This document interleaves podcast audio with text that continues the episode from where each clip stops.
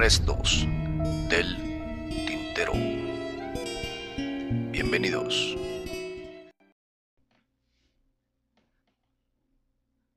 Ya no estoy aquí o la expulsión del paraíso.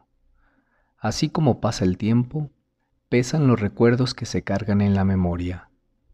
Tras la sucesión de imágenes que se presentaban en la pantalla, me fui perdiendo en el vaivén de los retratos que se sucedían en mi interior.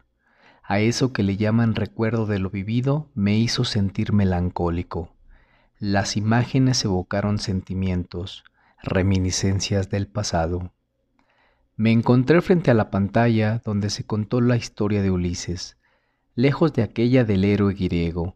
En esta ocasión no fue un héroe el que protagonizó la historia, sino un proscrito, alejado de su tierra y de los suyos por la ambición de poder de otros. Fue como un fantasma, invisible, expulsado del paraíso de su vecindario. No se observa apología de la violencia, trama que no necesita engrandecer el crimen para capturar la atención del espectador. Solo se muestra la representación del pandillerismo como sinónimo de identificación de unos cuantos, del sentido de pertenencia a un grupo donde tal vez se sientan parte de algo más allá de ellos mismos y sea esto lo que los mantiene unidos, el grupo donde encuentran refugio, protección, aceptación y de lo que más carecen, amor.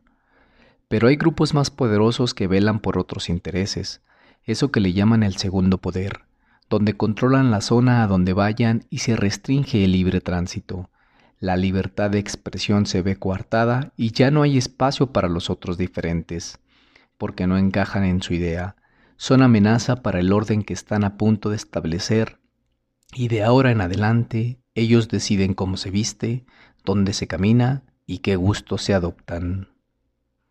Ulises, nuestro héroe desterrado antes de siquiera tener ese mote por algo grandioso en su acontecer, fue víctima del sistema de la hegemonía imperante, de la precaria ola de oportunidades para una vida plena, libre de ataduras, donde se nace, se vive y se muere en la escasez de alternativas a lo que se anhela. Se enfrentó a otra cultura, a otro idioma e ideología y fue firme en sus gustos y convicciones hasta que la soledad lo atrapó en sus redes y la melancolía lo invitó al viaje galáctico para escapar de la realidad atroz en la cual se encontraba. Sin apoyo, en un ambiente ajeno, la mezcla amarilla lo sustrajo de la pena y lo vomitó de vuelta a su pasado, donde al volver ya era diferente. Los amigos distintos, ausentes, ya eran otros. Ajeno al nuevo orden, viviendo en el recuerdo de su pasado melancólico, donde encontró dicha en el baile la vestimenta que lo señala ante una sociedad que juzga y a su vez lo protege entre los suyos, sus iguales. Donde la estrella guía sus pasos e indica un territorio que se defiende entre todos, un espacio que se sabe no es suyo, pero lo vela con recelo porque es la isla donde se siente vivo, importante, con un objetivo y una meta que solo él conoce.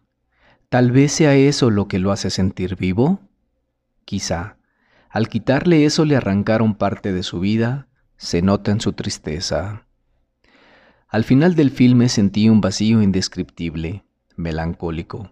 Me encontré con los fantasmas negados del pasado atroz e inclemente que en alguna ocasión nos sustrajo del paraíso perdido. Y así, como el título de la película lo indica, ya no estoy aquí. Héctor Gómez, Restos del Tintero.